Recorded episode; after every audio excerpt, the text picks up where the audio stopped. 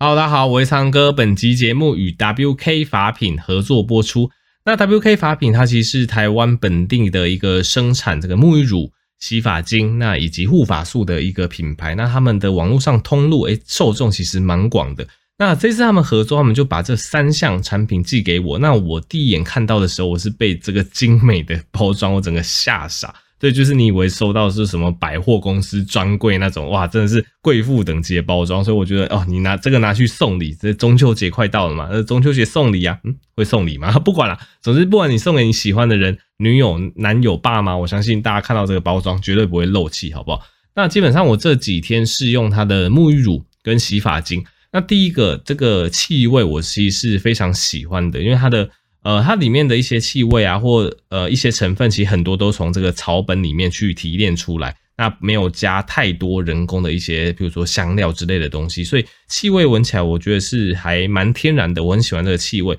那再来，不管是洗发精还是沐浴乳，我相信大家都会很在乎说，诶，你去冲它的时候，到底会不会冲得太干净，导致你的这个肌肤太干燥，或者是诶你有那种冲不干净的感觉，就一直都滑滑的，这两种我都非常不喜欢，所以。我比较喜欢那种诶中庸之道的，就是这个沐浴乳，你去洗完你的身体，然后冲完之后，诶其实你感觉出来是冲得干净，而且皮肤也不会太过干燥。皮肤不要太过干燥，这其实很重要，因为很多皮肤过敏的人，像我，我皮肤容易过敏，或你有这些所谓的异位性皮肤炎体质的人，如果你皮肤洗的，就是把它冲得太干燥的话，其实都很容易有一些过敏痒的状况。所以这部分我觉得，如果你皮肤敏感，反而是要特别注意。那 WK 我洗起来的感觉，我就觉得哇，真是恰到好处，就是它可以冲得干净，但同时又不会让皮肤太过干燥。那同时它每一批产品也都经过这个 SGS 检验，就是没有什么重金属成分，大家可以安心使用。那基本上大家只要从下方的这个专属链接点进去，那这个因为是听众特别放福利啦，等于是有两件的组合九折，三件八五折。那厂商也很可爱，因为厂商就说他们通路大部分是 FB 跟 IG，那。其实这样子的九折跟八五折折扣在那个地方是很少有的，所以我只能在 Podcast 提，所以听到的话你就知道哦，有赚到了。因为基本上我这个福利我是没办法放在 FB 或放在 IG，我没办法很大胆的直接把文字把它写出来，可能会被其他通路抗议这样子，所以大家有听就知道说，哎，其实这个折扣还不错。如果最近有一些沐浴乳、洗发精，那护发素我目前还没有使用，听说大家也都蛮推它的护发素，最近卖到缺货。那甚至你想要送礼，哎，这个以下的这个专属链接推荐给大家。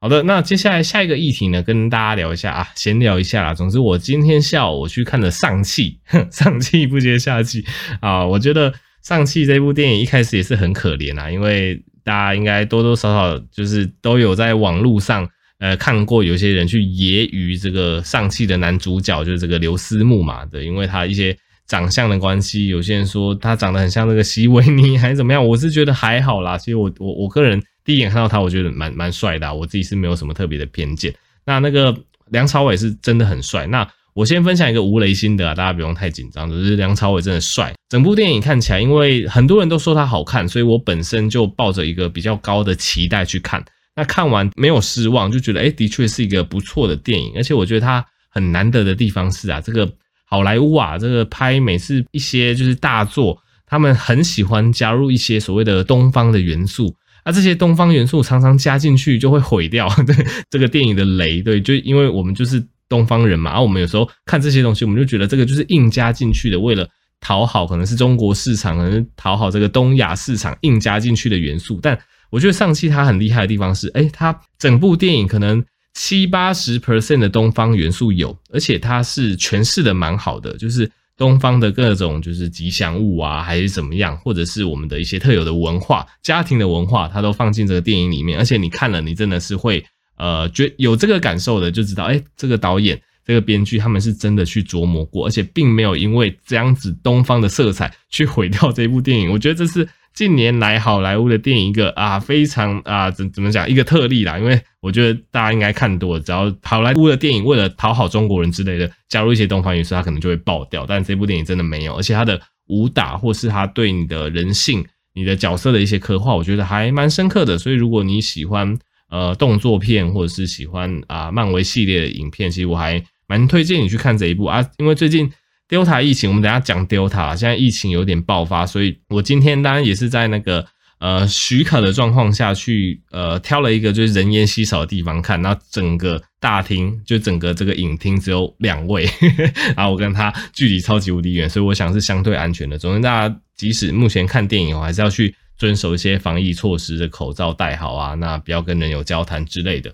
好，那刚刚提到 Delta 嘛，总之这一波台湾的疫情是由这个 Delta 病毒所造成的。那 Delta 病毒，我相信大家啊，反正最近媒体也是一直洗，大家应该多多少少对它有些概念的。它就是一只非常难缠的病毒，对，它容易造成所谓的突破性感染。突破性感染之前的集数我跟大家讲过，突破性感染就是即使你呃完整的接种疫苗两剂，对，你还是有一定的机会会 Delta 病毒感染。那比较麻烦的是什么？就是你接种两剂的疫苗没有效吗？不，它还是有效。对它，你体内还是会产生这个中和抗体。那它对于 Delta 病毒其实还是所谓的有交叉保护力的。因为大家知道，目前呐、市面上主流的疫苗，它还是针对就是第一型，就是那个武汉病毒株那个这一型去研发的，所以它主要是针对武汉病毒株。那后来就开始有一些阿尔法变种，就是英国那边。那现在又是只有 Delta 变种嘛。那对于阿尔法变种，诶，其实原本的武汉株这个抗体的这个保护力还不错，但 Delta 诶，其实就蛮有感的下降了。但即使是蛮有感的下降，其实之前一直跟大家强调，完整接种两剂疫苗之后，其实对于 Delta 的一定的这个交叉保护力还是有的，这个防重症效果还是非常的好。那总之，它还是可能会造成一个比较麻烦的状况，就是它造成突破性感染，也就是打过疫苗的人仍然感染之后，诶，它可能它症状会蛮轻微的，甚至是无症状者，所以这个就造成防疫上一个很困难的地方，对，因为像大家也知道，无症状者或是那种轻症者，诶，他可能就会忽视自己的症状，他可能就没有去筛检，那他又啪啪照，就会造成所谓的这个超级传播者，也就是这种超级感染源的这种概念啊，所以。我觉得这也是目前世界各国遇到的问题。诶，其的确，世界各国尤其是先进国家，在疫苗的施打率已经拉上来了。但是这个 Delta 一突破进去，其实它还是造成蛮广泛、广泛、广好难念，广泛性的突破性感染。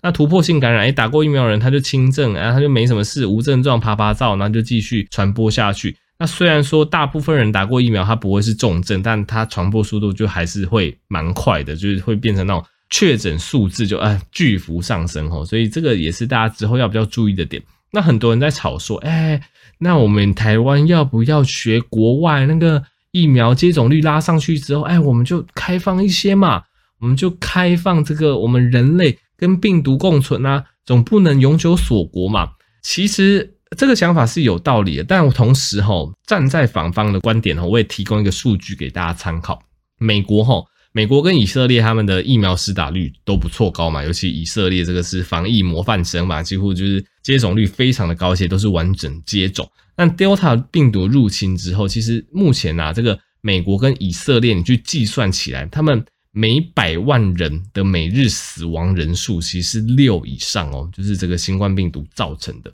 那换算成台湾的人口，如果我们百万分之六这样的比例去计算。意思就是说，诶，如果这个 Delta 病毒在台湾全面扩散的话，那台湾每日的死亡人数会高达一百四十几个人。对，这个数据可以给大家参考。我们现在看那个新闻，说什么哦，台湾又每天哦又两个人、三个人死亡，哦四个人死亡，你就觉得有点痛心，有点多了，对不对？但你去以这种以色列跟美国，他们已经。打了就是已经蛮多人打了疫苗，然后 Delta 爆发的状况下，哎，百万分之六的这个死亡，套到台湾来讲，哎，每天可能会有一百多个人死亡哦，所以我觉得这其实很难抓。当然，我们也不希望说啊，一直都处于这种啊封锁锁国，商家不得营业，营业不得内用，那一堆中小企业倒闭，我们不希望这样子的状况，但是也要去思考说，哎，如果我们真的太快开放 Delta。爆开来之后，我们是不是医院，或者是我们是不是有勇气去承受？诶，可能真的会比现在高出这个可能十倍左右的这个死亡率，这个是有可能。而且，尤其是台湾目前疫苗的接种的这个层数，吼，其实完整接种的人其实也还不够多，所以我觉得这个冲击会是非常的大的。对，所以我的看法是啊，其实我还是希望说，哎，我们尽量赶快把这个两剂的接种率看看，赶快就是趁这几个月赶快拉高。那拉高之后，我们才有本钱去那慢慢去开放人与人之间的接触交流。当然，大家防疫措施还是要带好啦。但这样子的状况下，即使 Delta 扩散，我想就会造成的这个民生或是医疗冲击会比较小吼。但还是要跟大家强调一次，大家还是不需要对这个疫苗就失去信心，因为研究还是跟你说，其实打完两剂疫苗，其实防 Delta 不管是重症还是死亡啊，这个效果还是非常的好吼。那其实蛮大一部分就是爆发之后死亡会上升，还是在于这个医疗的崩坏啦。因为大家也知道，这个每个国家它医疗院所它的这个承载能力有限。那如果每个医疗院所哎，它其实都可以好好的医治病人，那其实死亡率可以大幅下降。但是其实像以色列或美国这种就爆出去，那又造成这个局部医疗瘫痪的状况下，有时候这个死亡人数可能就会拉高哦。不过目前的研究，完整接种疫苗对于 Delta 的这个重症保护力还是非常高的，所以大家还是有疫苗赶紧去打吧。好的，那接下来谈一下。总之前阵子看到一篇文章啦，应该是好像是某个台大的教授吧，那出来讲说这个医生斜杠不好啊，然后这个我就有中箭的感觉，中标的感觉。大家也知道我就是个超级大斜杠的人嘛，就是之前还在台大当住院医师训练的时候，其实就已经在拍影片、录 Podcast、做医学科普这一类。那呃，我不太想去评论那位教授他的讲法啦。总之，他大概就是讲说。呃，医生如果做斜杠，因为好像是前阵子金曲奖吧，有这个医疗人员有获奖嘛，他就说哦，如果这个你你要给这个金曲奖获奖的这个医疗人员开刀哦，你敢吗？哦，他花那么多时间在唱歌上之类的，那这个当然我们比较年轻一代的人就都觉得这有点在讲干话还是怎么样啊？但我相信他有他的想法没错。那我也想要跟大家分享，就是我在斜杠这一个过程中遇到的一些阻碍。就是其实我的确是觉得人的时间是有限的，就人的时间有限的意思就是说，哎，今天你可能花呃八十分的精力在一件事情上，你可以把这件事情就做得非常的好。但今天你要斜杠吼，你可能变变成四十分跟四十分的精力，你四十分，譬如说我四十分的精力我拿来做 YouTube，那我剩下四十分要去维持，就是譬如说我在医院的工作表现还怎么样，那。你直接砍半这样子一定是不合格嘛，所以你会变成你要付出比别人更多的努力。譬如说别人他可能呃付出八十分吧，他在这个医院的工作上，那我可能就是付出六十分在 YouTube，付出可能七十分在医院，就我会把自己搞得非常的累。而且你说因为每个人时间有限的关系，所以的确有时候就是很累还是怎么样，你有时候在医院还是怎么样，偶尔还是会有一些表现不如预期，或者是。就不小心去雷到同事的时候，那我自己的感觉是啊，就虽然说我在医院里面可能大部分的时候状况都还 OK，那该做的事情也做好，但就偶尔吼，大家我相信大家不管是你在求学的过程中，或是你在就职、你在职业的过程中，你应该也会遇到就是少数几件事情，可能一两事、一两件事不如意，或者是你没有达标，就你没有做好的事情。那医院其实也会这样子，我可能就遇到一两件事。我没有做好的事情，有时候稍微雷到同事，那这时候其实那个反馈感或是那个反弹，其实是会比一般人还要来得大的哦。因为大家都知道，其实你有 YouTube 这个身份，你花了很多时间在做 YouTube，所以当你就是我们所谓的正事，就当他们眼中就医院的这个正事，你没有做好的时候，其实会有很多流言蜚语传出来，就说：“哎，你看他大概就是花很多时间在拍影片。”花很多时间在剪影片，花很多时间在经营社群上啊、哦，所以你看这件事情就没做好嘛，很正常嘛，不意外嘛，就你会听到这一些些酸言酸语。虽然说老实说啊，我在医院的过程中，大部分时间都还好，但是真的会有少数的时候，你事情真的刚刚好就是没有做好，或是不如意，或是真的是怎么样，刚刚好 miss 掉一些东西，所以你就容易听到这样子的酸言酸语。那一开始你也会觉得蛮不能接受的，我会觉得说。我做影片还是怎么样？其实我都是用，就是其实我都都是牺牲我下班时候，大家可能在打电动还是怎么样，在放松的时候，我拼命在做这些事情。那其实我上班的时候，我也是认真上班啊，我并没有说什么上班的时候我在拍影片，我在剪片，没有。我上班的时候还在认认真上班，甚至就是我还比我的同事还要晚下班，还怎么样？就我会觉得说，诶，其实我在工作上面的表现是 OK 的，但是。如果你有一两件事情表现不好，再加上你有别的身份，诶，你就很容易被别人这样酸言酸语，就是因为你看，就是他在忙别的事情嘛，所以本职才做不好。所以我是觉得，因为这个世代很多人都想要斜杠，对，很多人因为呃，我也不知道为什么会这样子，诶，可能是呃，我自己推论说，可能古早时代，如果你真的有有一个专业，诶，你可能真的是可以很受人敬重，你可能相对经济上来讲也可以觉得没有余裕之类的。但我觉得这个东西放在现代已经不一样了。现在你空有一个专业，嗯，大家大家现在都说你要尊重专业，意思就是说很多人都不尊重专业嘛，你可能不一定能够得到应有的敬重。那现在可能因为经济条件还怎么样？你空有一个专业，有可能你也是吃不饱之类的，对，所以大家走向斜杠的人越来越多。所以我自己的建议，我我会这样子，就是等于是分享我的经验给大家。所以就是你要斜杠是 OK，但是你可能就是要小心说，哎，你在斜杠的过程中，如果有一方，哎，你做的稍微就是开始有点出错还怎么样？哎，你这个东西就容易会被放大。那我觉得就是跟同事培养好关系很重要啦，对，跟同事培养好关系，偶尔你有些小失误还是怎么样，哎，大大部分人还是可以包容你，对啊。其实我觉得跟斜杠做的事情有关，因为今天我斜杠做的事情其实还是医疗本业，我还是在宣传卫教还是怎么样，所以其实大家不会太有意见。但今天如果我斜杠的事情，我不是，我可能去做直销，或者是我去送 f o o Panda，我举例啦，如果我去。做跟医学完全无关的，那我相信哦，那个反弹声或是那个把我讲的很难听的留言，可能就会更多。对，所以我觉得这个大家要去评估一下斜杠。我当然是觉得 OK，但就是你要小心，人的精力跟时间真的是有限的，要好好把时间做好分配，这样子。好，那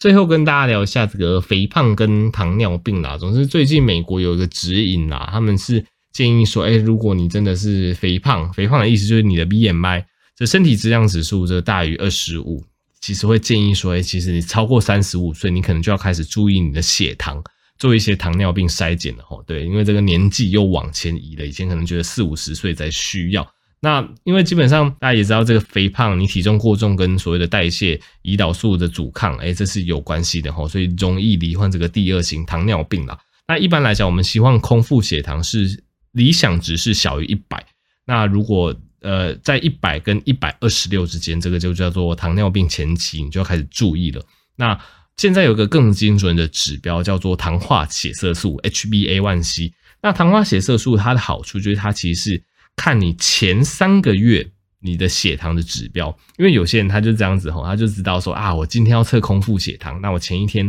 前两天我吃少一点，那我说不定。两天之后的空腹血糖测起来就很漂亮嘛，可能一百之类的。那医生去抽他的糖化血色素，糖化血色素正常是五点七以下，哎啊，五点七到六点四 percent 就叫做糖尿病前期。结果医生可能一抽他的糖化血色素，说，哎，怎么八？哎，你怎么糖化血色素那么高？结果空腹血糖是正常的。哎，其实这个马上就可以反映出来，这个人他其实就是前两天为了要测血糖的关系，他刻意吃比较少，让自己血糖比较稳定。但因为糖化血色素抓的是前三个月平均的一个血糖值，所以测糖化血色素是比较准的，就可以侦测出来说，哎，其实你前三个月根本就没有好好控制血糖，你是因为这两天才因为要测空腹血糖的关系才在那边节食，所以才测出一个比较好的数字。好，总之糖化血色素它是一个比较好的一个指标，比较精准的一个指标啦。那因为糖尿病大家也知道，这个血糖长期高吼，容易去损害你的心血管，哎，可能造成你这个中风啊。心肌梗塞啊，肾脏病啊，很多这个